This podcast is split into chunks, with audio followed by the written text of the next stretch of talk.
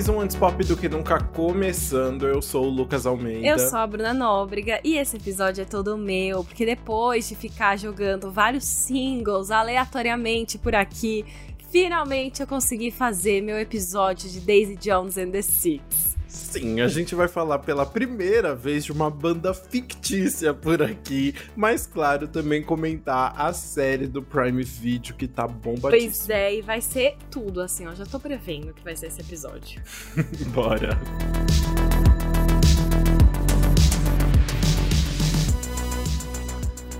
Bom, para quem não sabe, Daisy Jones and the Six é uma banda fictícia de rock dos anos 70 criada pela autora Taylor Jenkins Reid em um livro de mesmo nome. Essa banda é parcialmente inspirada na história do Fleetwood Mac. A Taylor Jenkins Reid é a autora de os como que é os maridos os sete maridos de Evelyn Hugo de Evelyn Hugo que é um que as pessoas sucesso. amam né exato uhum. é uma autora aí que já tem um renome tanto é que depois a gente ah enfim daqui a pouco a gente fala sobre isso mas vamos falar sobre a Taylor né e essa história do Fleetwood Mac porque ela contou que quando ela era jovem ela estava assistindo um, vídeo de uma apresentação do Fleetwood Mac e ela ficou muito curiosa para entender como era a dinâmica nos bastidores da banda. Porque ela contou que ela via os vocalistas ali, né, a Steve Nicks e o Lindsay cantando e olhando um para um outro e parecia que eles estavam apaixonados, mas ao mesmo tempo parecia também que não sei, tinha alguma outra coisa atrás. E eles já tinham terminado, eles tinham namorado tinham terminado, mas ela não sabia o que estava acontecendo. E aí tinha toda essa história na banda, né? Teve essa formação que foi a mais famosa, que foi a que criou o CD Rumors, que é super famoso. E os integrantes ali namoravam entre si, aí brigavam. E tinha todos uns bastidores por trás que deixaram a banda ainda mais interessante.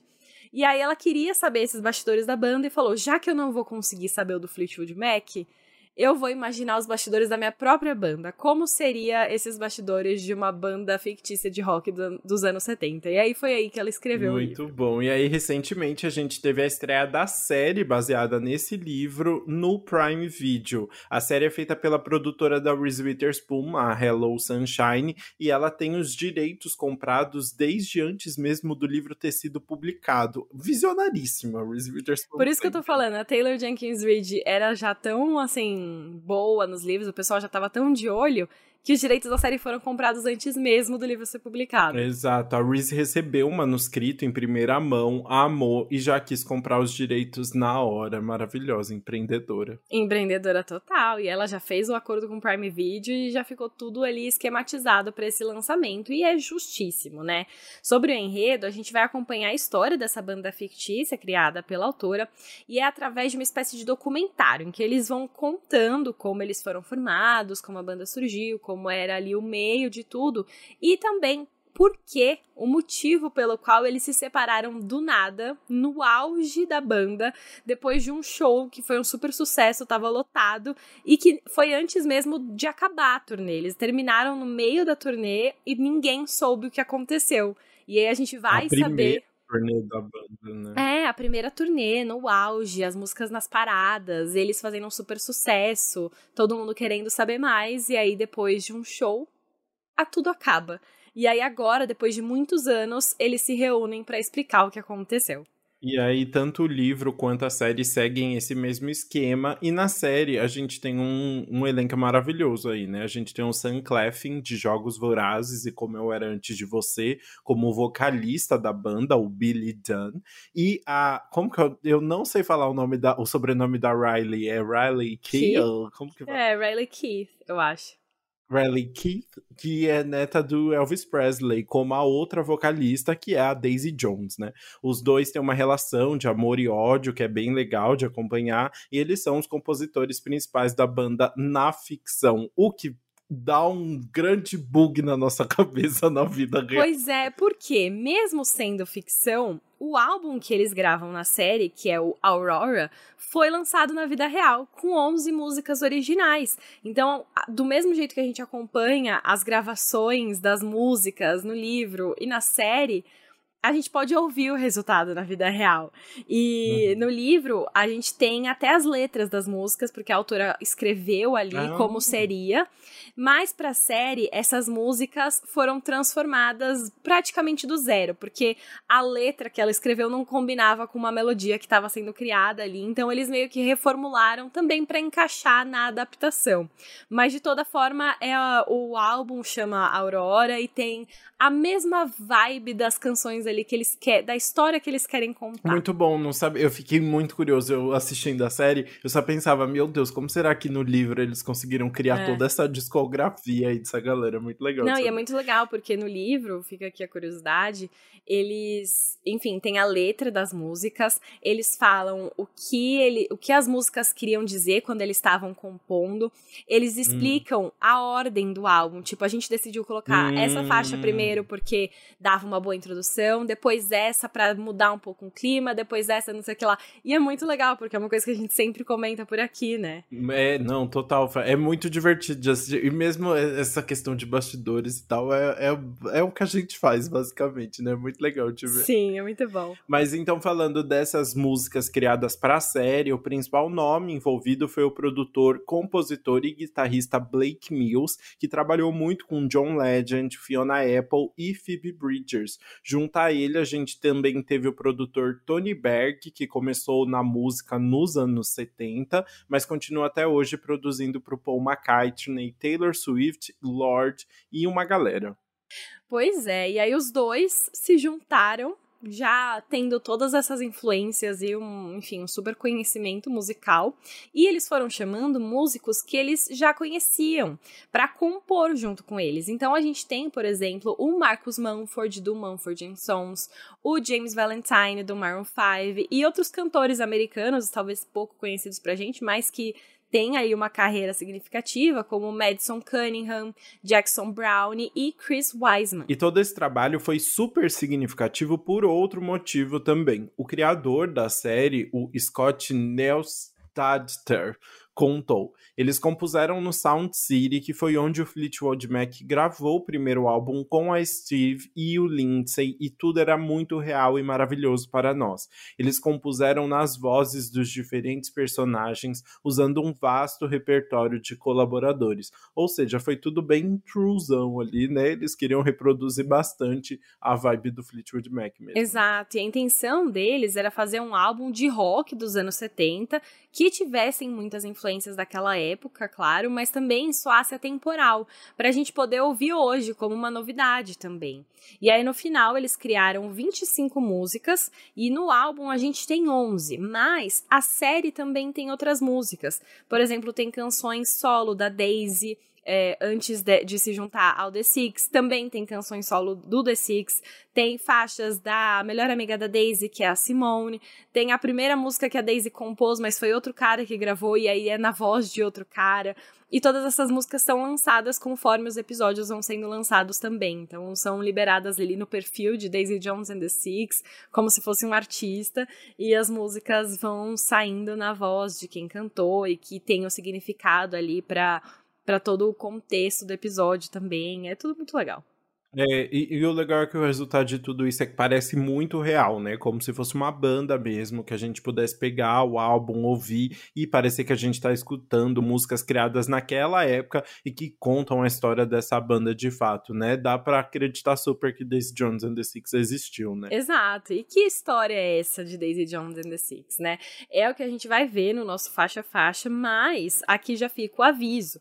Esse episódio vai ter spoilers leves, talvez um pouco, alguns um pouco maiores, mas dos episódios 1 a 8 da série. Então, caso você ainda não tenha visto, ouça por sua conta e risco, ou vai lá, assiste e depois vem ouvir o episódio para você aproveitar ainda mais. Enfim, é bom ter esse aviso porque tem muitas revelações nos episódios e as músicas são muito honestas em relação aos sentimentos deles, então a gente vai acabar uhum. comentando. É isso, bora pro faixa a faixa.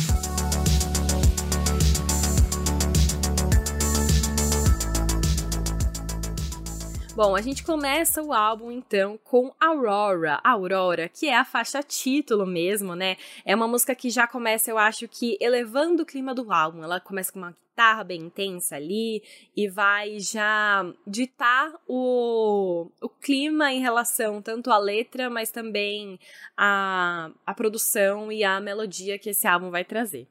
É, é interessante porque o álbum tem muitas letras, tipo, muito mais pesadas, que olham para um lado muito mais obscuro, assim, de uma relação. Mas nessa música, não. A gente já abre o álbum, na verdade, com uma versão muito mais solar, assim, dessa história, né? Porque a Aurora é sobre encontrar alguém que, tra que traz luz para sua vida, né? Então eles cantam, tipo, você me achou nas chamas, é a luz do dia da mudança o resto já passou, você é o meu sol da manhã. Então tem essa vibe assim, completamente encantadíssimo no começo do relacionamento. Né? Exato. Relacionamento é... é ótimo, relacionamento. e é legal porque a gente, depois de assistir a série, a gente entende algumas coisas. Que o Billy sempre quer escrever as músicas otimistas. Ele quer escrever sobre quem ele gostaria de ser.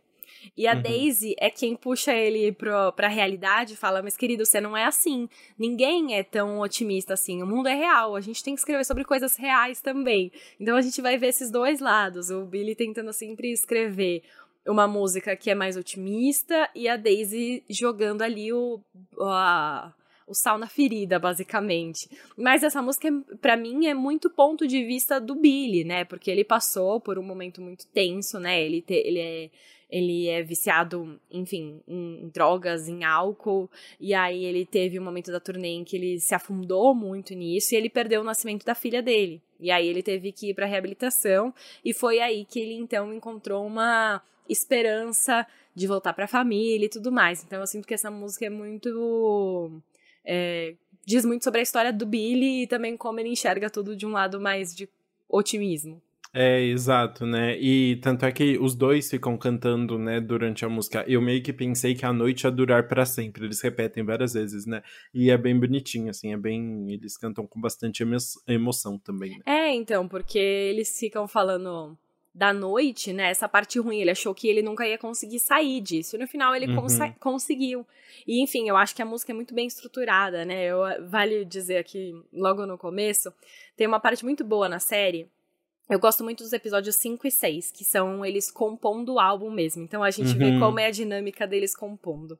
Sim. E nisso eles brigam muito, mas às vezes as ideias não certas, eles conversam. Mas numa dessas brigas, a Daisy fala pro Billy que nem toda música precisa de uma ponte. e eu achei isso ótimo, eu, porque. Na hora que ela falou isso, eu, eu senti a Bruna sendo atingida, assim, completamente. achando um absurdo essa fala da falando, Daisy não, na hora. Precisa de ponte sim. Precisa. Quem é você? Você vai fazer uma ponte sim. Dito isso, a maior parte das músicas desse álbum tem pontes, e tem pontes muito boas, incluindo a dessa música, que é o momento em que o Billy canta e a Daisy é, meio que repete o que ele fala de fundo ali, enquanto tem uma guitarra tocando junto. E a letra diz muito, né? Ele fala: Para onde você foi quando precisou de carinho? Quando ficou longe do meu toque e eu não pude te dar muito de todo o tempo que a gente perdeu enquanto eu estava correndo da sua luz. Então ele vai cantando isso, a Daisy vai repetindo, e tem tudo a ver com a história do Billy, porque acho que a gente ainda não falou sobre isso, mas o Billy é casado na série, né, com a Camila, tem uma filha. E aí, essa parte é ele também falando sobre isso, né? Sobre como ele abandonou a família durante esse momento mais é, sombrio da vida dele e agora voltando tudo. Então, eu acho que é legal. E é também, enfim, outra coisa que vale mencionar: a Daisy fala muito durante a série que o Billy só escreve música sobre a esposa dele, né? Então a gente uhum. tem muito também umas coisinhas que faz referência a isso mas outras não, porque, né, nem tudo é tão simples em relação a Billy Daisy. muito bom. É, e acho que a gente pode ir para a próxima faixa, então, que complementa muito essa história toda, que é Let Me Down Easy. Na série, Let Me Down Easy é a primeira música que eles, de fato, compõem juntos, né? Eles não são uma música antes, mas que aí, tipo, eles compuseram separado.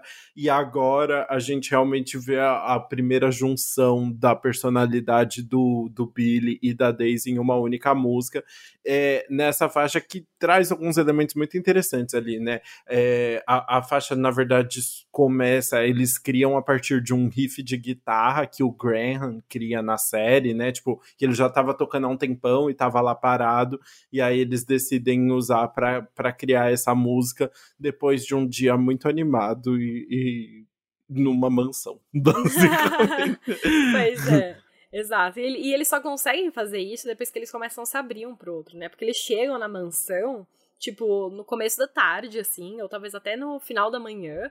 E aí eles ficam se batendo em relação a, a, de cabeça, assim mesmo, sabe? Um quer fazer uma coisa, outro não quer. A Daisy quer beber e sair pulando na piscina para ter inspiração. O Billy quer fazer um negócio mais sério.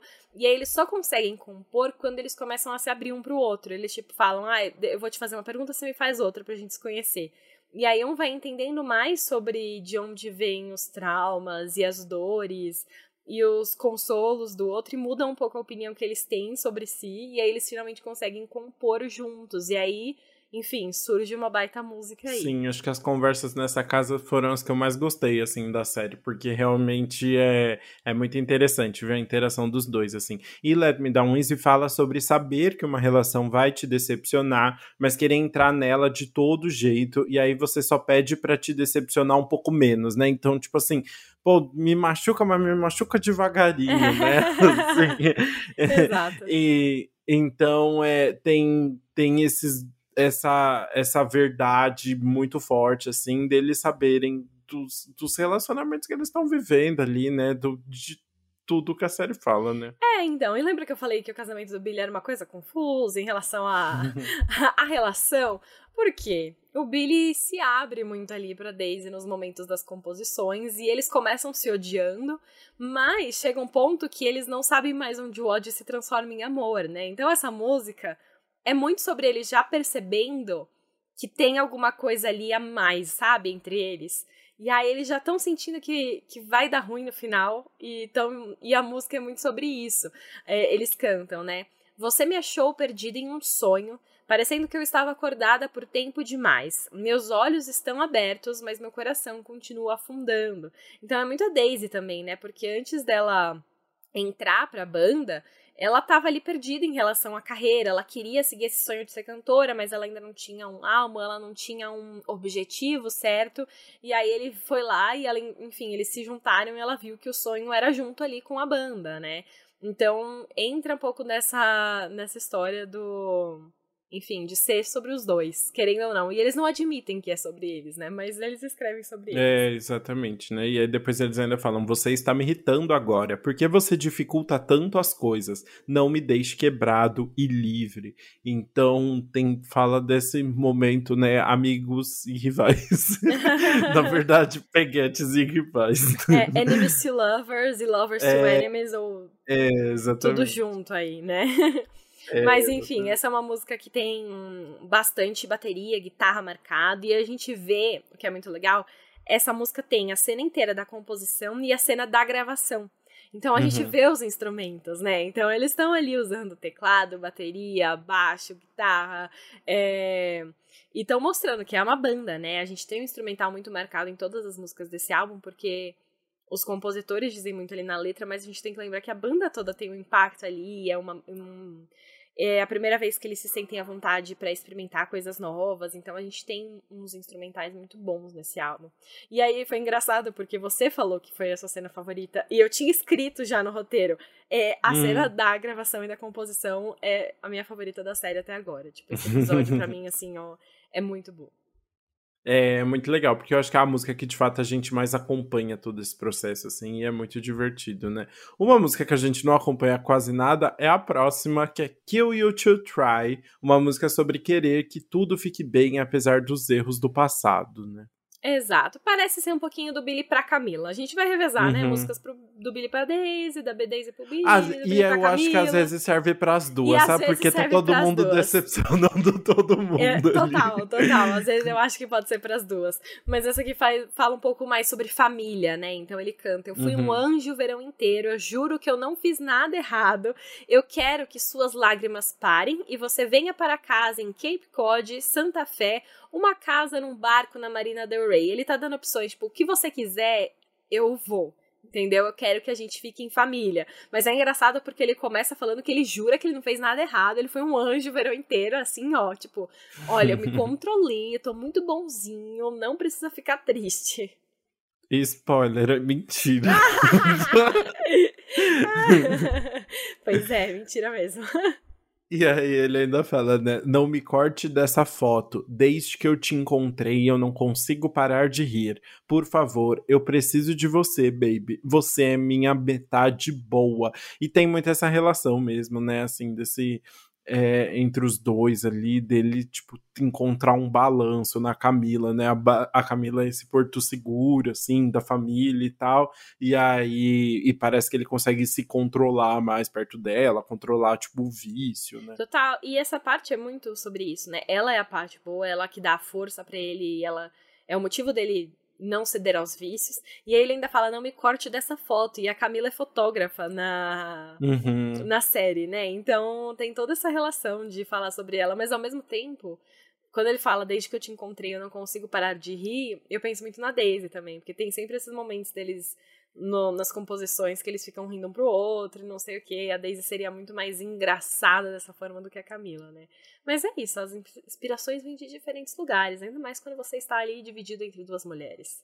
É, e sabe o que eu acho bonito da série? Você consegue se apaixonar pelas duas mulheres, né? Assim, Total. Assim, você, você vê que ele ama muito a Camila também, Sim. né? E os dois se dão muito bem, e ela é muito legal também, assim. Isso é muito bom, porque a Camila poderia ficar só no lugar de, ai, a esposa, sabe? O uhum. lugar chato, assim, a situação sem graça. E não, a Camila é super legal, dá pra ver. A festa que eles dão na casa juntos, né? Assim, é super legal. Uhum. Eu queria fazer parte daquela família. A Camila é muito legal. Tipo assim, é. ela. Eu defendo ela com todas as forças, mas ao mesmo tempo eu entendo eles que, tipo, não tinha como o Billy e Daisy não se apaixonarem, sabe? Era um sentimento uhum. muito forte ali. Então você entende uhum. tudo o que acontece. Mas é legal, porque. A favor da traição. Juntos pela traição. Ah, a favor juntos da traição. três, qualquer coisa, e tá tudo bem. Ai, tudo. tudo.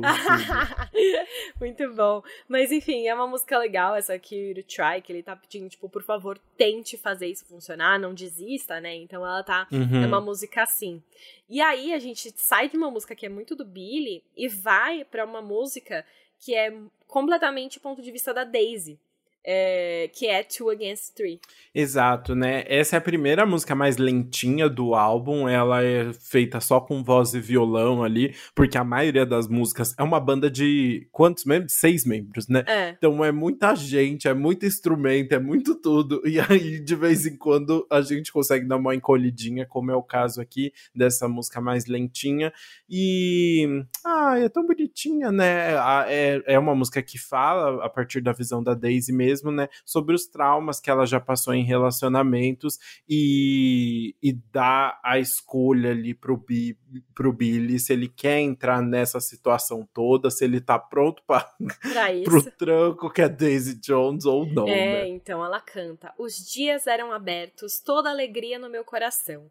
Os meninos eram amantes invencíveis esperando para serem destruídos.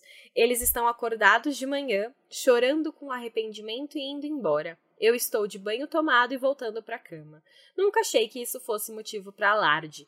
E é engraçado porque assim, a Daisy já tá tão calejada nisso de ficar com, tipo, ela passou por tantos relacionamentos ali e ela já foi tão machucada que os caras ali estão arrependidos de ter feito alguma coisa, indo embora, e ela já tá, tipo, de banho tomado, voltando pra cama, pra ela tá tudo bem, porque ela já passou por isso muitas vezes. E é ela uhum. explicando uhum. pro, pro Billy, teoricamente, ali, como ela é, o que, que ela já passou, e falando, ó, você topa?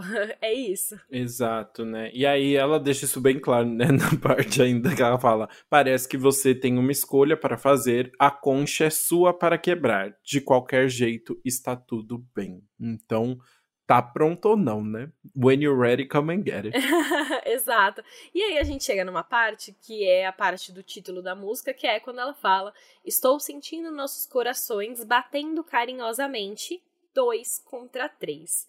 E aí eu fico pensando, não sei se é isso mesmo, mas a minha interpretação é: dois seria a Daisy e o Billy, e três seria o Billy, a Camila e a filha deles. É isso que você imaginou, Two Against Three aí? Ah, eu pensei só, tipo, dois num triângulo amoroso, sabe? Não, não, eu não fiz essa conta, na verdade, de matemática. Mas eu pensava que era só, tipo, two, tipo, um casal contra o triângulo amoroso, assim, sabe? Essa Pode ser, situação, justo. Assim. É, é uma, uma fala que ela fala só uma vez, mas eu sinto que é isso, representa essa posição mesmo ela tá competindo com uma coisa ali de toda forma, né? É uma família que ele já tem feita. Então, acho que faz todo sentido. E é isso, a, a voz da Riley cantando essa música tá linda, né? Uma música de Daisy mesmo.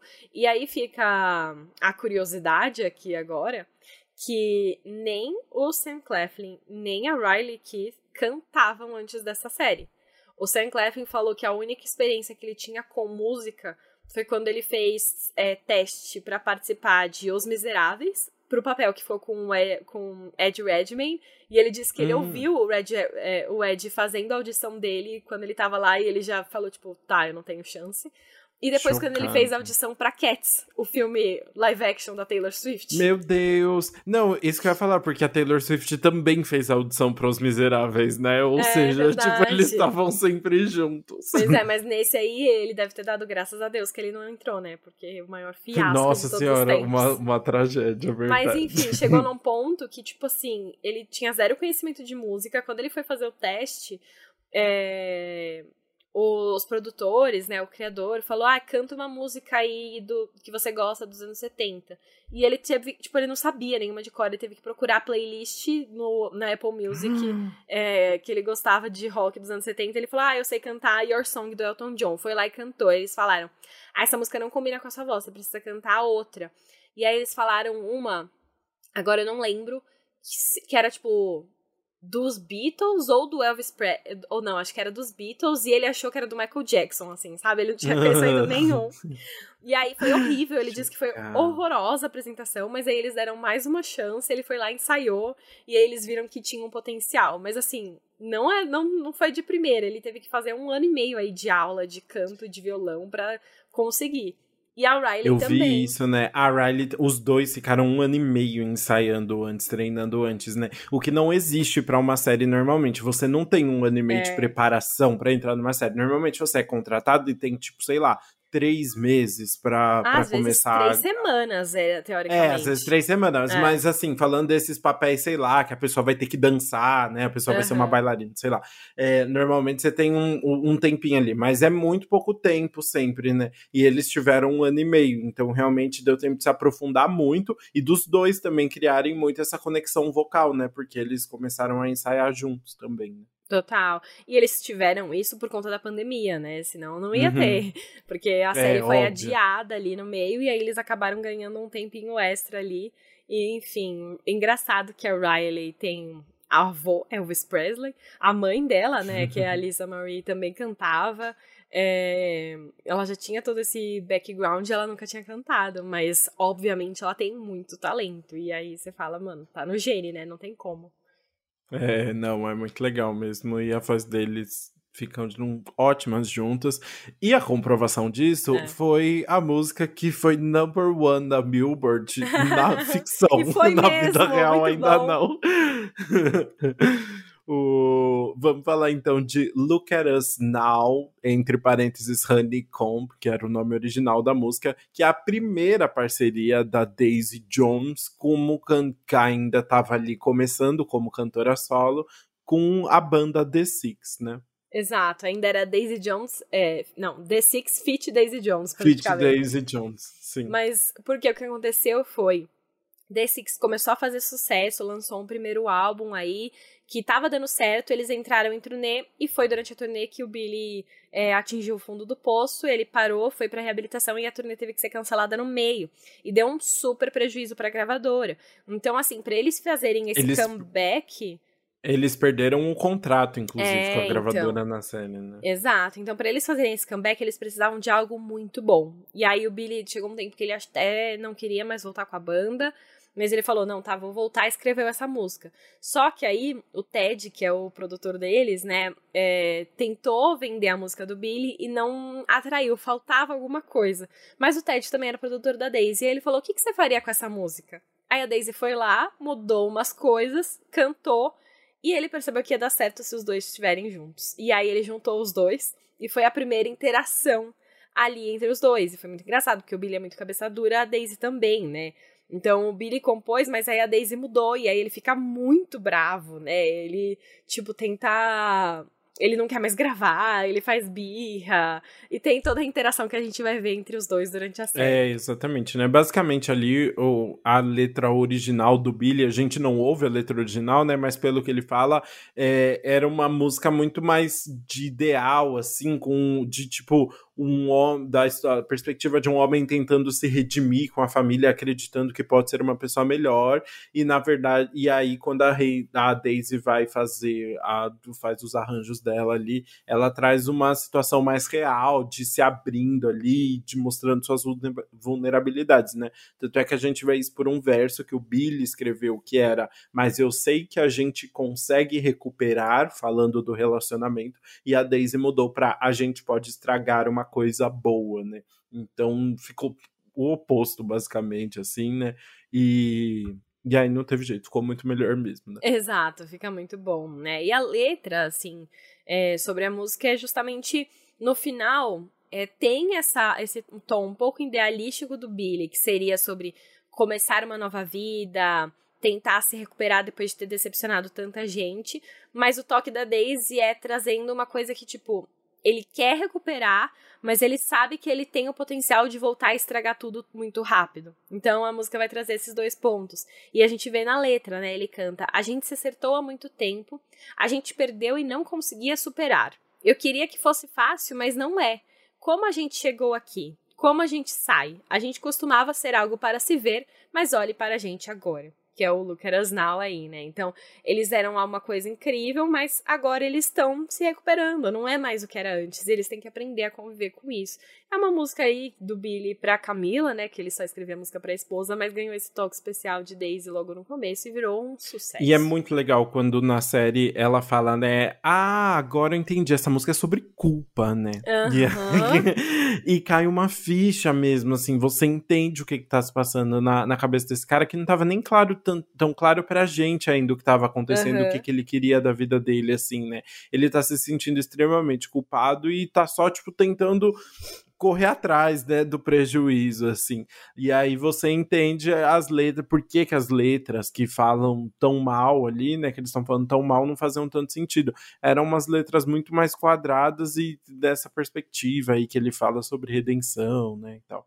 É, é, muito legal como eles conseguem construir essa narrativa na série, porque você vai descobrindo mais sobre os personagens através das composições também, né? Total, esse trabalho de composição junto com a série, em relação aos personagens, eu acho que foi muito bem feito.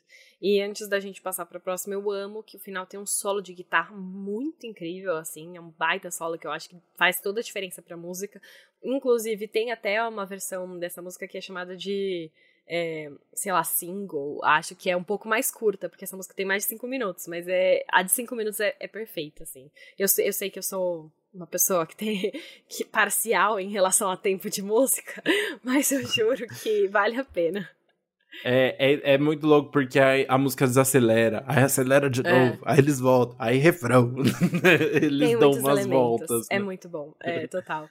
Mas enfim, então vamos passar para a próxima música, que é, é, sexta faixa, que é Regret Me. E olha só, essa foi na verdade a primeira música lançada da série, porque foi quando saiu logo o primeiro teaser, eles estavam dando uma esquentada e eles lançaram essa música aí para o pessoal já ter uma noção do que esperar. É, ai, sim. A gente falou sobre Regret Me aqui na época? Eu já Eu, não falou, lembro dos singles um pouquinho. que a gente comentou. Foi as Olha. duas, foi Look at Us Now e Regret Me. Ah, muito bom. Olha aí, a gente desde o começo acompanhando essa série, né? E essa música, na verdade, tem a tem uma versão dela com o mesmo título no livro, que foi escrita no mesmo contexto ali que acontece na série, que basicamente é a Daisy tá muito puta com o Billy, querendo se vingar porque ele não tá sentindo mesmo que é ela, né? Não tá expressando esses sentimentos, não tá querendo ele viver esse romance Ele sente, mas ali. ele finge que não. É, Ele finge que não, até porque ele tem uma família, né? E ela começa a ficar muito chateada com a situação em que ela se encontra, assim, né? E aí ela escreve essa música. Exato, que é basicamente sobre ele se arrepender dela, mas aí ela vira e fala: tá bom, você se arrepende de mim, eu me arrependo de sentir o que eu sinto por você e eu me arrependo mais ainda, entendeu? É uma, uhum. muito competitiva ali, não em querer parecer que superou mais rápido que ele. É muito engraçado. É, e aí já é um momento, então, ali falando desse relacionamento dos dois, que não é nem um relacionamento, é um relacionamento, mas é, desse caso dos dois, né? É, é um momento de muito atrito já e que vai ficando meio óbvio que tá rolando, é. né? A letra é bem óbvia, né? Então o Billy sabe que é sobre ele também, e tanto é que ele não quer colocar essa música no álbum, né? É, justamente porque ele sabe que vai ficar muito óbvio ali toda a situação, mas a banda toda acaba gostando da música e ele é obrigado a cantar e aceitar. Mas é isso, é a música que joga merda no ventilador, basicamente. É, exato, porque a Daisy fala: você se arrepende de mim e eu me arrependo de você, mas eu não ligo pro que você sente. E deixa muito claro que é sobre o Billy, porque ela ainda fala: você não conseguia lidar com o seu álcool e parece não saber lidar com a verdade o álcool, né, o vício dele em relação ao álcool e drogas, ela deixa bem claro, e a verdade, porque a verdade é que o Billy tem sentimentos pela Daisy, mas ele não consegue lidar com isso e ele não admite, então ela joga tudo na cara dele. Uhum, é, exatamente, né, e ela ainda fala, tipo, faz algumas referências a eles, né, por exemplo, é. ela fala na estrada PCH com uma vista maravilhosa típica, PCH é a estrada da Califórnia que a Daisy tava quando compôs, e se eu não me engano é a estrada que eles pegam pra ir pra também. praia também, não é? Porque a PCH uhum aquela estrada que vai rodeando o litoral ali da Califórnia, né? Então, eles tiveram um momento muito especial ali e não significou nada para ele. e aí tem outra parte também que ela fala: Sete anjos caídos com um copo. Me encontre no salão com suas chaves, me encontre no canto onde você me mantém. Eu fiquei nesses sete anjos caídos, fico em dúvida se sete é por ser justamente esse número mais é, sagrado mesmo, e aí sete anjos faz sentido, ou às vezes é tipo sete, porque a banda tem seis mais a Camila. Uhum, Talvez uma uhum. coisa com isso. E a parte que ela fala, me encontre no canto onde você me mantém, é muito significativa, né? Porque ele não assume. Então ele deixa ela uhum. escanteada e ele busca só quando ele quer. E aí ela deixa, joga aí na música, me encontre no canto onde você me mantém. Então é uma letra que tem várias referências aí, mostra o quanto a, a, a Daisy tá brava com isso, tem toda a, a produção que deixa a música ainda mais intensa uhum. e ainda você sente o ódio do Billy porque ele foi obrigado a cantar junto. é isso que eu ia falar, assim, eu acho que a sonoridade da música acompanha muito tudo isso, né? Uma música com bastante bateria ali, bem mais dramática. Eles cantam meio gritando umas horas, é. assim, né? Então é uma música de raiva mesmo. Mas a minha parte favorita é quando toda a produção para e aí eles estão cantando e a Daisy fala: So go ahead and regret me, but I'm beating you to it, dude. Que é tipo, fica só a voz dela, que é tipo, então vai lá, se arrependa de mim, mas eu já me arrependi primeiro, então eu tô ganhando de você em relação ao arrependimento. mas foca só na voz dela e ela canta, ainda tem uma imagem do trailer que é ela cantando essa parte, olhando para ele, assim. E é muito bom, assim, é, é maravilhoso. Muito bom, é uma música bem dramática. E aí a gente muda bastante de clima na próxima faixa, que é You Were Gone, que é um rock mais gostosinho, um rock bem mais leve ali, guiado por uma bateria ritmada, com violão, e que fala sobre não ter a pessoa ao lado quando mais precisa, né? Falando dessa situação meio de solidão ali, né? Total. Eu sinto que é uma música que pode se encaixar com muitas coisas, assim, sabe? Uhum. Pode ser sobre o fato do Billy e da Daisy nunca poderem ficar juntos, pode ser eles pensando na perspectiva da Camila, né? O Billy pensando na perspectiva da Camila, que quando ela precisou mais dele, quando ela tava tendo um filho, o filho deles, ele não tava lá. Então tem muitas coisas ali que fala sobre essa necessidade de você, essa que no final todos são muito sozinhos, sabe? Tá todo mundo sozinho, né? É. Eles todo, todo mundo se quer, mas tá todo mundo separado. é isso. É, a letra fala, né? Os nossos nomes escritos na árvore ficam altos e sozinhos. Nada nunca parece ficar do mesmo jeito por muito tempo. Onde você estava quando eu precisei de você? Você foi embora. Então tem essa vibe de. Ai, triste. Triste, é, então. E aí, como é mais lentinha ainda, você sente, né, muito isso. que é você se sentir abandonado ali. Mas, enquanto. Pra mim, mistura muito. Tipo, esse verso parece muito a Camila, né? Tipo, os nossos nomes escritos na árvore. Porque a Camila e o Billy namoram desde sempre, praticamente. Então, foi é que tem aquela coisa de criança, de escrever os nomes juntos na árvore e tudo mais. Só que aí fala, Total. ficaram altos e sozinhos, ou seja, eles já cresceram, os nomes da árvore uhum. cresceu junto e já levou esse nome embora. E aí ela fala que nada fica do mesmo jeito por muito tempo e fala, onde você estava quando eu mais precisei, você foi embora, que é quando ela teve o filho e o Billy chegou na porta do hospital e não teve coragem de entrar, não teve coragem de encarar ela e ele saiu dali e foi para reabilitação. Só que ao mesmo tempo, tem um grande momento em que eles cantam. O que você acha de acabar com isso, apenas apertar o interruptor e ir embora? Toda história tem seu fim, então não é responsabilidade minha ficar. Na real, essa, essa parte também pode ser muito da Camila, né? Que é tipo, ela tá de saco cheio de ter que ficar aguentando e e se ela só fosse embora ali, né? Só acabasse uhum. com tudo. Mas ao mesmo tempo também pode ser, tipo, e se acabasse tudo entre Billy e Daisy também? Vamos deixar, não deixar isso acontecer e vamos só desligar tudo aqui e seguir em frente. E eu achei muito interessante porque eles falam apenas apertar o interruptor, que é flip the switch. E na série, a, o nome de uma das principais músicas do The Six, antes da Daisy Jones entrar, chama Flip the Switch. Então, ah, uma pequena referenciazinha que eles colocaram ali no meio que eu achei fofo. Gente, Easter eggs de 1970 meio. Você vê, eu amo. Eles pensam em tudo. Eles pensam em tudo. Vamos para a próxima faixa, então, que é mais uma cantada inteiramente pela Daisy Jones. Agora é More Fun to Miss. É... Que é bem bonitinho. É muito boa essa música. Tem. é porque, assim, Regret Me. É, é, a Daisy escreveu muito brava pro Billy e obrigou uhum. ele a uhum. cantar. More Fun to Miss é o Billy muito bravo com a Daisy e obrigando ela a cantar. Eles. E assim, eu ouvi essa música antes de assistir o episódio, né? Porque o álbum foi lançado nos três primeiros. E quando eu ouvi pela primeira vez, ouvi a Daisy cantando, eu falei, é uma música sobre o Billy. E aí você vê a série, é o contrário, porque o que acontece é que o Billy fala pro jornalista da Rolling Stone lá que ele e a Daisy não tem nada, que é só platônico, é só pelo show. E aí o jornalista vai lá e depois faz fofoca pra Daisy que o Billy falou isso.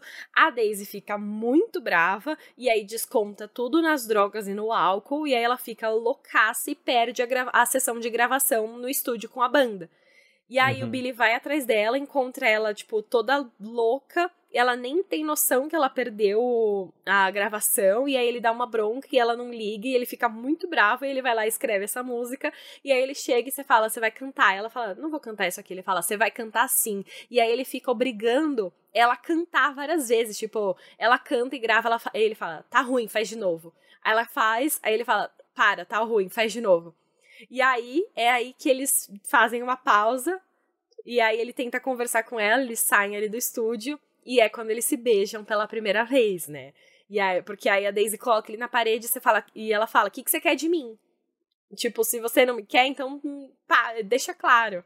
Bom, é, lá, fala, né? Fala. E aí ele vai lá e beija ela. E aí, quando ela volta, ela canta daquele jeito que ele mais queria. Então, o que, que ele fez pra ela cantar daquele jeito? Ninguém nunca vai saber, mas foi dar um beijo nela. E aí, quando você sabe o contexto dessa música, Pra mim, foi tudo, tudo. Sim, ninguém vai saber, só eu e você, diria Manu Gavassi. Mas é uma música, é uma música muito legal. É interessante, porque é isso, né? A música, a letra tá acabando com a Daisy, tá. basicamente, tá. né? Tá assim, tipo, é escrota no nível de acabando com a Daisy. E ela canta empoderadíssima. Ela canta empoderadíssima. Gente, a voz dela nessa música, você fala, nossa, não é. É uma prova, assim. A Riley nunca tinha cantado na vida. Isso aqui é prova que realmente o talento tá no gene, cara. Tá no sangue dela.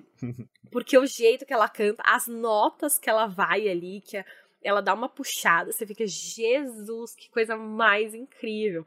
E a letra é muito boa porque tem muitas referências também, né? Deixa muito claro ali sobre o que eles estão falando. Porque começa, eu ainda preciso de um drink para todos os copos na pia. Ou seja, uma pessoa que já bebeu muito ali, né? E vai, comer, vai beber mais. Por seguir um tiro que ecoou no inferno. Para deixar claro, eu estou bem com o que sobrou de mim. Eu quase te confundi com outra pessoa. Então ele fala sobre ter seguido esse tiro que ecoou no inferno, tipo, ele seguiu meio achando que ia ser uma coisa e deu tudo errado. Para deixar claro, eu estou bem com o que sobrou de mim. Ele sabe que não sobrou muito dele depois de tudo que ele já passou, enfim, com vício e tudo mais. E quase te confundi com outra pessoa quase te confundir com a minha esposa, né? Ai, exato. É muito pesado, mas eu acho que a parte, assim, mais impactante que é ali do refrãozinho, né, que ela fala, você é uma aposta selvagem em um vestido transparente. Eu não quero ouvir você gritando enquanto eu dirijo, que é uma cena que tem na série mesmo, né? Ela, ela gritando ali, dirigindo, mas é tipo ai, colocando ela, tipo, numa posição horrível, assim, como se ela fosse só esse train wreck, assim, né? Essa pessoa completa é. esse trem desgovernado aí. Né? É, porque tanto a parte principal da música é você é mais divertida de sentir falta do que estar ao lado. Então ele uhum. gosta mais da ideia dela como pessoa do que ela como pessoa real.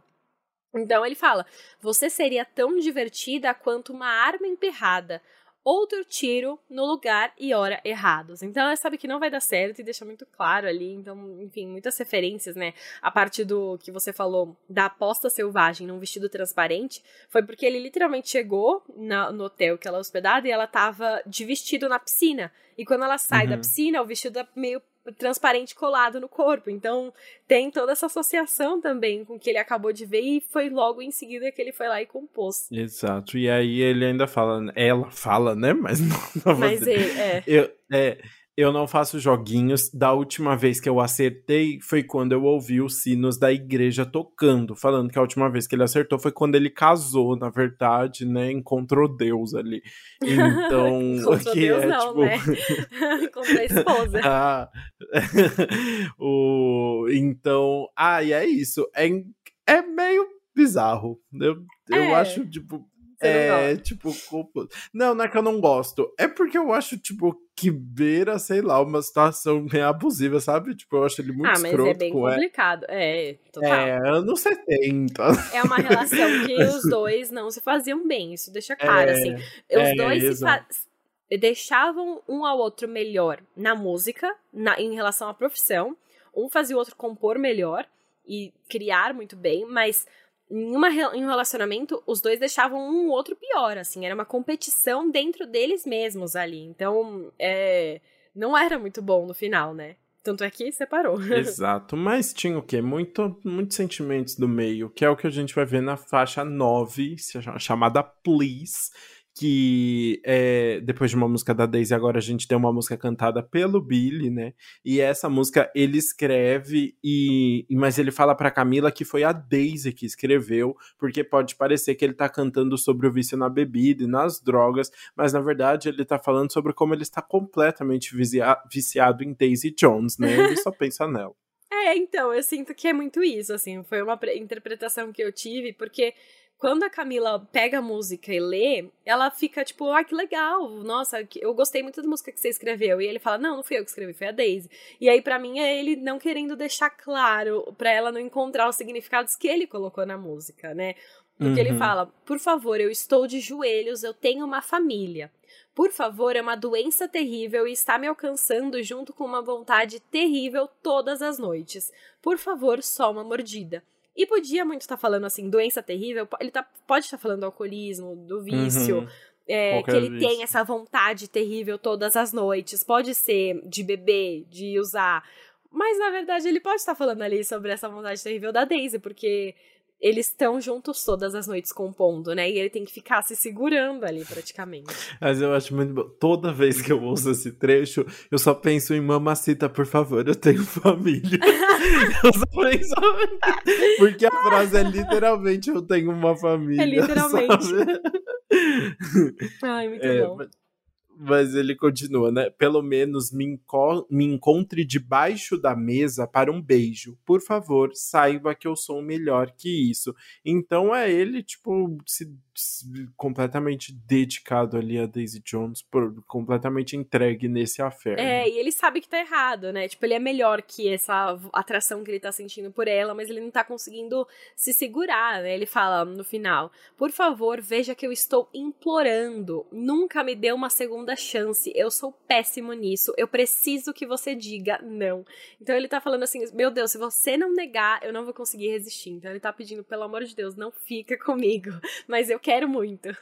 É, exatamente. É essa, essa música, né? Ai, eu sou o homem, sou fraco, né? A carne é fraca. Ah, é a carne fraca. Mas, ó, falando aí sobre atuação, é, para mim, nessa música é difícil de acreditar que o Senna não cantava, porque ele tá muito bem, a voz ali. Quando ele dá umas crescidas, né? Quando ele tá realmente desesperado, você sente esse desespero na música, ele alcança um, um, umas high notes aí no meio, que é, eu acho muito legal. Eu acho que a música 8 e 9 são a prova de que eles conseguem cantar ali. Muito bom. E é uma música que aparece bastante na série também, né? Isso é, é legal, assim, Total, a gente vê é, bastante. Porque é muito significativa para ele, né?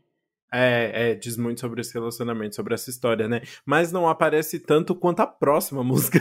que, é. assim, eu acho que bate recorde de plays, que é The River, uma música que fala sobre os dois serem solitários nessa jornada como músicos, com envolvendo fama, drogas, vícios e tal, e um pedindo pro outro ali para ficarem juntos, né, e se apoiarem nesse momento. Então mantém esse tom de reconciliação entre os dois ali, né? E a gente vê eles cantando várias várias vezes essa música na turnê, bem juntinhos, colados no microfone. É, exato. Mas, ai, é tão bom.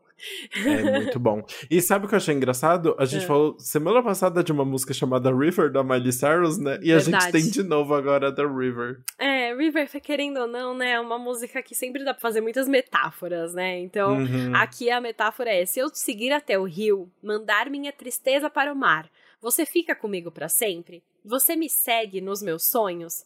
É, então ele tá falando isso, assim, ó. É, vamos, me segue até aqui, eu vou mandar minha tristeza embora e a gente vai ficar juntos. Sim, eles estão completamente entregues, né? Eles falam: me dê a sua mão, aqui está meu coração. Onde isso acaba, onde a gente começa, então várias dúvidas, mas uma certeza que eles estão juntos nessa. Total. E é, faz muito sentido com a história deles, porque logo no começo eles cantam: Você nunca acertaria e eu nunca saberia que a gente está do mesmo lado. Então, assim, os dois antes tinham tanto ódio, tinham, se batiam tanto de frente ali, que eles nunca iam imaginar que, na verdade, eles são iguaizinhos. E eles falam, uhum. vai ser uma jornada solitária. Os dois são muito iguais e são muito sozinhos. Então, e aí a partir daí que eles decidem, né, se juntar nessa música. E aí ela é muito bem construída, né? Ela, eu acho que assim como Look at Us Now, é Look at Us Now, uhum. é, tem muitas mudanças, né? Tem ponte, aí tem uma, uns outros e uns pós-refrão ali que muda tudo. Nossa, tão bom. É, é uma música muito intensa ali, e eles gritam e cantando Like a River! muito bom. Então tá, a ponte, né? A ponte é, é, gritaria. A Daisy fala: Eu sou um eco na sua sombra. Já estou profunda demais. No rio, seu reflexo é uma promessa que eu não consegui manter. Mas ela grita: I'm an echo in your shadow. É muito bom. Muito bom. E aí depois tem a parte que eles ficam. I know, I know, I know, I know, let you hear, I know, É muito bom. E aí depois tem o. Aí já faltou conteúdo. Faltou conteúdo. Mas é muito bom, eu acho que combina no resultado final. Juro que Sim, eu acho. Sim, total, total. Eu acho uma música que eles se entregam muito ali. É muito legal. E é muito bom que assim no começo eles não não se davam bem, depois eles perceberam que eles eram muito parecidos, aí eles pedem para encarar a jornada um com o outro, e a música acaba com I love you now, eu te amo agora. E aí, muito bom. Muito bom. Eu achei maravilhoso e fazendo uma comparação aqui, Skunk tem a música Dois Rios, que eles falam Dois Rios inteiros sem direção. Acho super a ver com The Rivers. Meu que Deus! Tá se aposentando. Se, se Daisy Jones and the Six fosse uma banda brasileira, eles iam cantar Dois Rios. Eles seriam um Skunk. Sim, eu achei maravilhoso, sério. Será que teve plágio? Não sabemos, hum, hein? Interessante, interessante. Bom saber. Ah, muito bom. Mas o álbum termina, na verdade, com a nossa próxima faixa, que é No Words. Uma música muito lentinha, muito mais intimista ali, só violão e voz mesmo, basicamente, em que os dois ficam ali sem saber, sem saber como admitir que eles se amam e falando que não há palavras para descrever o que eles estão sentindo. Pois é, e é engraçado, né? Porque a gente tem The River, que acaba com Eu Te Amo Agora, e uhum. aí vem No Words, que é literalmente eles é. falando, ah, tentando achar jeitos de dizer eu te amo. Então eles Nossa, começam é falando. Broxante, né? Eu sabia que você ia odiar. Quando eu ouvi essa música, eu falei, eu tenho certeza que você vai odiar tanto. Que eu... Estão é, falando nas letras anteriores, toma aqui meu coração, e não sei o que lá. E do nada, ai menina, não sei o que dizer. Nossa, tô perdida. e ah, nessa música lentinha, né? Depois de uma produção tão boa. Não. E aí, enfim, eles ficam falando: não há palavras para a música que eu estou tentando compor. Tudo que eu tentei até agora não parece certo. E aí, enfim, continua, né? Tudo é, continua, eles falam, eu não sei as palavras para o que eu estou tentando dizer. Se tudo que eu puder fazer é te encarar, não leve pelo lado errado. E depois eles ainda falam, eu não sei as palavras para te dizer o que eu quero. Eu estou me consumindo tentando fazer o certo. Então volta para esse momento de incertezas, não sei como lidar com nada disso, assim, e um tom muito pesado, assim, né? Eles, eles cantam isso com muita dor, né? Exato, e aí, enfim, eles cantam bem lentinho nessa dor aí de não saber. E no final tem um baita instrumental ali, que eu acho que é o que dá. deixa a música um uhum. pouco mais uhum. bonita ali. Porque Sim, realmente. mais grandiosa, né? É, exato. Deixa a música um pouco mais grandiosa pra gente entender porque ela tá aí fechando o álbum, né? Uhum, total. Eu acho que sim, também. Tem, tem esse tom de. De, de, a gente termina o álbum. É. É, eu acho que tem esse, essa começa o álbum com Aurora, que é só felicidade, uhum. nossa, você é a luz do meu dia, e termina com incertezas, dúvidas e dores, né? Assim. Pois é, eu sinto que tem isso mesmo. Eu acho que deixa claro como a esperança vai indo embora conforme o álbum vai, é, vai se desenvolvendo. a Aurora bom. virou crepúsculo. Ai, que lindo, Tudo. muito bom. bom, eu acho que com essa linda frase a gente pode ir pro nosso veredito entendi.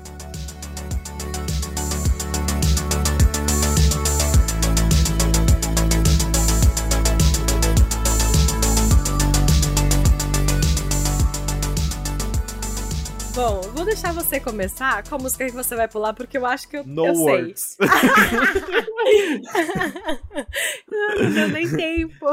Ai, brincadeira. Tem algumas músicas que eu não, não sou um grande fã, assim, que não me marcaram. Por exemplo, You Were Gone ah, é uma música é que não me marca tanto. Mas, ah, ótimo. Mas No Words, realmente, assim, eu acho que foi o que eu falei. Eu acho só que uma música broxante, sabe? Eu entendo. E não tem muita paciência. Ai, não tem palavra. Escrever uma música para falar, eu não tenho palavras para dizer o que eu tô sentindo, dá vontade de, de dar dois tapas na cara do compositor. Então não escreve, fica mudo, não tem que fazer nada.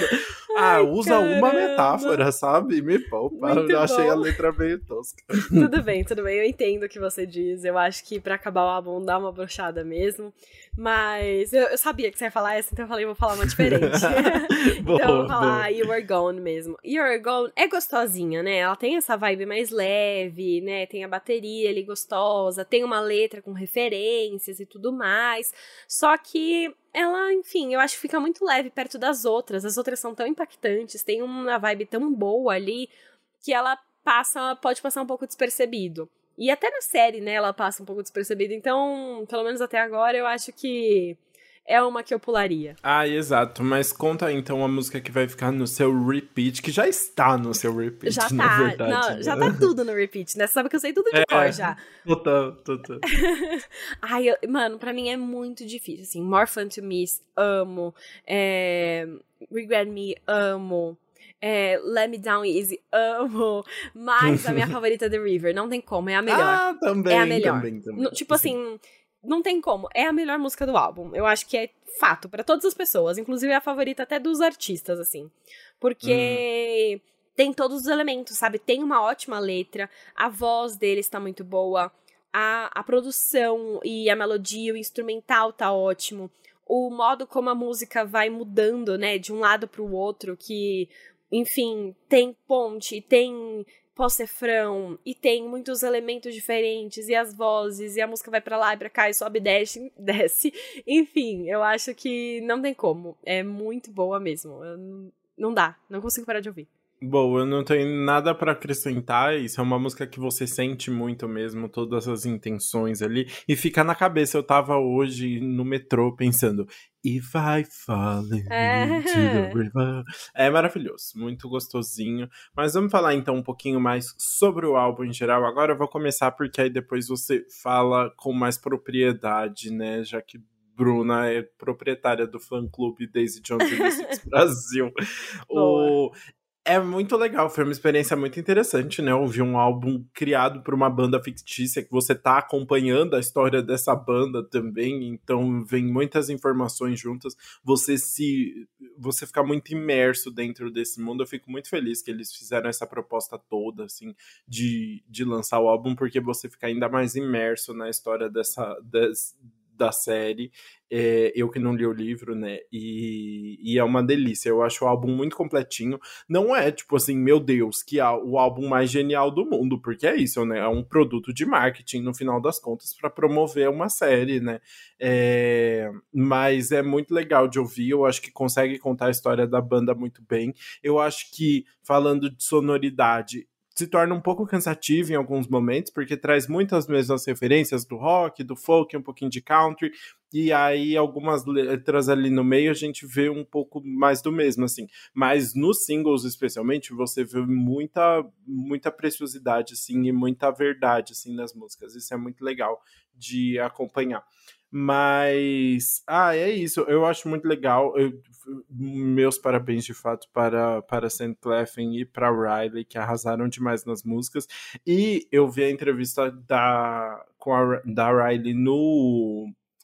É, foi, acho que no Stephen Colbert, ah, que ela, e, ela e ela fala que quando ela fez a entrevista para para uma das entrevistas que ela fez para conseguir o papel, ela comenta que eles perguntaram para ela: "Você tipo estaria disposta a fazer uma turnê?" Então, uhum. quem sabe a gente não vai ter uma turnê ainda de Nossa, é o meu Six, né? sonho, juro por Deus. Eu acho que não. Mas, mas eles estão falando muito sobre isso. Eu acho que se fizer muito sucesso, se os números forem bons, eles vão anunciar.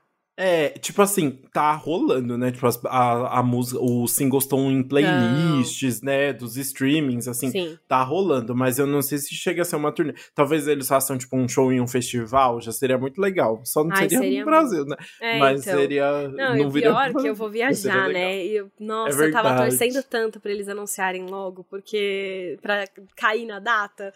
Uh -huh. Ai, sério, ia ser tudo. Mas. Seria bem legal. Enfim, completando, eu acho que você explicou muito bem já tudo o que eu vou dizer. É, eu gostei muito do álbum. Eu acho que é, é, a experiência que é o nosso sonho. Tipo assim, a gente literalmente tá dentro das gravações, do modo como eles compuseram. Total. É o nosso sonho de todos os episódios, o que a gente não tem, que a gente tem que ficar adivinhando, aqui a gente sabe. Então isso é muito legal, sabe? Você que gosta de música ter essa experiência de acompanhar o processo de composição gravação e depois ouvir a música lançada. Então, para mim, isso foi muito incrível. Acho que é por isso que eu gostei tanto. E até por isso que meus episódios favoritos são o 5 e o 6.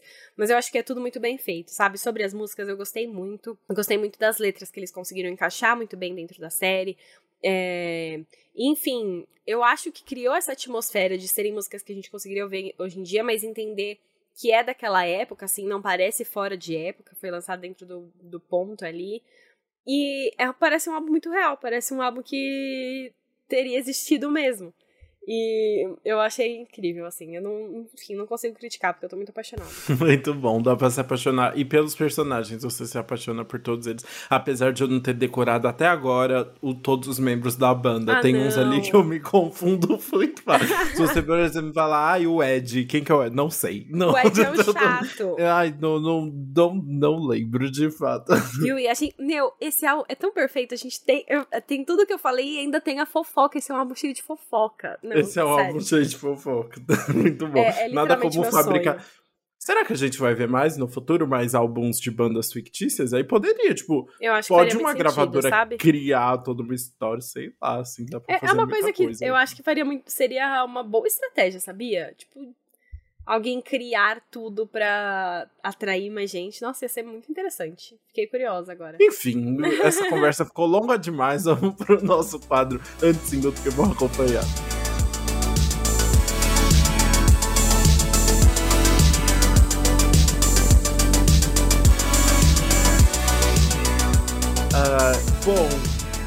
Eu vou deixar a Bruna falar tudo. tudo não, mas eu virei pro Lucas ontem e falei assim: o que, você acha da gente transformar o anti-single num especial sobre Taylor Swift? e aí ele falou, não. Eu falei, tá, vou fazer de todo jeito. mentira. Ele Aí falou, você fala, faz seu próprio podcast sozinha. Não, ele topou e a gente então vai fazer um especial, porque o que acontece? Na última sexta-feira, Taylor Swift lançou quatro músicas novas e estreou a turnê dela, The Eras Tour, a turnê em que ela vai juntar as músicas dos 10 álbuns aí de toda a carreira dela e que foi um super sucesso de vendas, esgotou em só na pré-venda já esgotou tudo, ela nem chegou a abrir as vendas normais e assim, fez jus a hype. Então, mas antes da gente entrar na turnê, vamos comentar sobre as músicas, né? Vamos. Basicamente, então, foram essas quatro músicas que, cara, vieram de momentos muito diferentes. Eu, eu achei uma escolha aleatória ali. Primeiro que tem duas regravações de Eyes Open e Safe and Sound, que são músicas da trilha sonora de Jogos Vorazes, que agora ganharam a Taylor's version, né? Pra ela poder ter todos os direitos aí. And Sound é minha música favorita da Taylor Swift. Oh, eu amo muito essa música. Eu amo. Então também. fiquei muito feliz que a gente tem uma Taylor's version agora para ouvir com todos os direitos indo para ela. Uhum. Mas a gente também tem All of the Girls You've Loved Before, que na verdade é um descarte do Lover, que ela decidiu aí fazer um mini. Ela fazia aquela. lançava as músicas do cofre, né? E aí ela falou: Só que toma o Lover essa já daí. É dela, né? Então ela lançou é, a música do cofre do Lover não só vai pela ter... não vai ter Taylor's version, ela já aproveitou agora. E ela ainda lançou If This Was a Movie, versão deluxe do Speak Now, agora com a Taylor's version, mas que agora ela lançou como se tivesse no Fearless, na verdade. É, né? então, essa música era do, da versão deluxe do Speak Now, mas agora ela lançou como se, exato, tivesse dentro do Fearless, que é o álbum anterior. Por quê? Tem teorias que estão rolando que quando a Taylor for lançar o Speak Now Taylor's Version, ela quer que seja 100% escrito por ela. Porque o Speak Now, a versão normal, é 100% escrita pela Taylor. Mas If This Was a Movie é, era música que não era escrita só por ela. Então eu acho que hum. a gente acha que. A gente, né? Os fãs acham. A gente. Que ela lançou separada. Justamente porque ela, quando ela for lançar o Speak Now Taylor's Version, ela quer que todas as músicas sejam 100% autorais. Pra ser, ter só o nome dela na composição, entendeu? E eu acho que faz muito sentido. Em relação a Eyes Open Safe and Sound, amei é, dela ter lançado, né? Eu acho que Safe and Sound é uma música muito querida por todo mundo mesmo, é muito legal. E a Eyes Open ela deixou numa versão mais roqueira, muito incrível. E a minha teoria de All of the Girls You've Loved Before foi porque faz um mês, mais ou menos, vazou as músicas do Lover, as músicas descartadas. Vazaram várias. Tem, tipo, hum. tipo, essa, All of the Girls You Loved Before, tem uma chamada Need, tem enfim, tinha umas outras lá. E de todas que lançaram, All of the Girls You Loved Before foi uma que bombou muito no TikTok. As pessoas ficavam cantando usando áudio e reproduzindo. E aí a Taylor Swift vê algo na, na dela que não tá dando lucro para ela, e ela fala assim: aqui não, não, o lucro é meu. E aí, por isso eu acho que ela decidiu lançar. Porque já tava vazada, o povo tava curtindo muito, e ela falou, então vou lançar inteira pra, pra vir pra mim, né? E aí eu acho que foi isso que aconteceu. Por isso que ela lançou uma música do Lover, que é um álbum que já é dela, né? Que ela não precisaria lançar regravação. Mas veio aí. Taylor Swift emite mais boleto que o Banco do Brasil. Foi uma loucura. é, filho, pois é. Mas enfim, é uma música muito gostosa mesmo. Eu entendo ter sido descarte, para ser bem honesta. Não, eu não acho que teria que ter entrado, mas eu acho que é uma música gostosa de ouvir como single aí, separada e tal. Tem um, uma letra fofa aí, uma parte intensa que você canta aí com a plenos pulmões. E, claro, é legal que ela lançou músicas de diferentes eras e momentos aí para já abrir o espaço para The Eras Tour. Legal, vamos falar então da The Eras Tour, a nova turnê da Taylor Swift que estreou. Onde foi o primeiro show? Foi em Glendale? Glendale, Arizona. Arizona. Inclusive, Glendale, que mudou por uma semana o nome para Swift City. Se você buscar no Google Maps Swift City, você vai aparecer a cidade de Glendale. Eles instalaram uma placa escrito Bem-vindo a Swift City.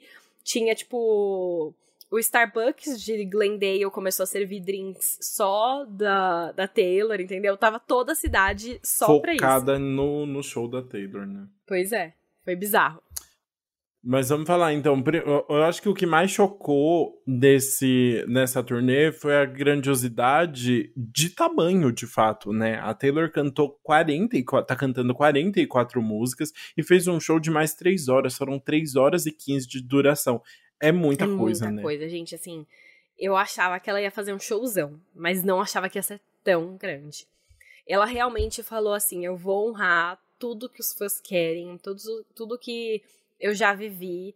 E aí ela faz um show que passa por todas as eras, não vai numa ordem cronológica, ela montou a própria ordem. Eu gostei da ordem de eras que ela fez ali. E ela priorizou a, os álbuns que ela nunca fez turnê antes. Então, a gente tem a seguinte divisão.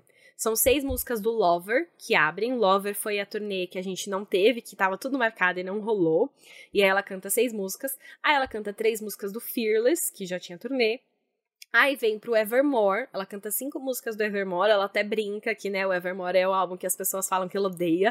Ela falou, já vi todos os TikToks, eu sei o que vocês falam, mas eu amo Evermore, e é muito bom. Aí a gente tem quatro músicas do Reputation, Aí tem uma música do Speak Now, que foi algo que revoltou muita gente, porque o Speak Now é um álbum queridinho aí de muita gente, e as pessoas estavam esperando pelo menos Long Live também, ela só canta Enchanted. E tinha uma solução prática aí que seria fazer mashups, que é uma coisa que a Taylor já fez em muitas turnês, e ela não colocou nenhum mashup nessa turnê. Mas, ok. Aí tem quatro músicas do Red, sete do Folklore, cinco do 1989 é, uma do, do álbum, do primeiro álbum dela, né, que é o Taylor Swift, e sete do Midnights. E no meio disso, ela também tem uma música surpresa cantada no violão que ela vai mudar a todo show e ela diz que ela não vai repetir em nenhum show. Ela quer cantar todas Meu as músicas Deus. dela aí. E tem, sobrou muita música para ela cantar, então dá. Eu, eu gostei muito da setlist, assim, pra ser honesta. Eu acho que. eu- o Speak Now é meu álbum favorito, mas eu entendo não ter tido mais músicas dele, porque não é o mais bombado, sabe? E todas as músicas que ela colocou, eu sei que tinham que estar ali, sabe? Querendo ou não. Eu teria trocado alguma outra, tipo, tem Marjorie do Evermore, que é uma música que é pra avó dela, que eu não teria colocado, mas eu entendo que ela colocou porque é a música pra avó dela, entendeu? E eu entendo que ela teve que colocar sete do Folklore, sete do Midnights aí, porque são os, álbuns, os maiores álbuns desde então, que ela tem que colocar, que ela não se apresentou, seis do Lover. Então, assim, não tem como. Ela- e ela fez um show muito completo. Eu. Enfim, e é incrível, né? É uma super produção. É uma super produção. Vamos ver se vem pro É, Brasil em algum momento. Exato, vamos torcer por isso, porque é realmente um espetáculo e, assim. Seria tudo. Nossa, nossa que preciso. Seria tudo. Eu, eu nem tentaria comprar ingresso, porque assim, eu tenho certeza que eu tô super azarado pra comprar Ai, ingresso Christian. já. É um é caótico, caótico, mas seria tudo. Mas assim, então nós terminamos o single do que meu acompanhado especial Taylor Swift e também encerramos o nosso episódio. Muito obrigado pra quem ouviu até aqui. Vamos continuar conversando sobre Daisy Jones and the Six, sobre Taylor Swift e sobre Lollapalooza, que rola essa semana também. Estaremos lá. Quem estará por lá, contem pra nós nas nossas redes. Exato. Nossa, eu, eu percebi que esse episódio poderia ter se chamado Bruna, né? Porque Taylor Swift e Daisy Jones and the Foi. Six. Que maravilhoso, meu Deus. Espero que vocês tenham gostado desse episódio tanto quanto eu. E continue acompanhando a gente, né? Antes Pop do que nunca no Instagram e no TikTok. Antes Pop Podcast no Twitter. Vamos continuar esse papo. Falem do Lola pra gente. Vamos se encontrar lá, porque, enfim, eu estarei lá na sexta. Lucas estará lá, Lucas estará lá todos os dias. A gente se encontra e vai ser incrível. E é isso. A gente se vê também por aqui na próxima terça. É isso. Até terça. Beijos.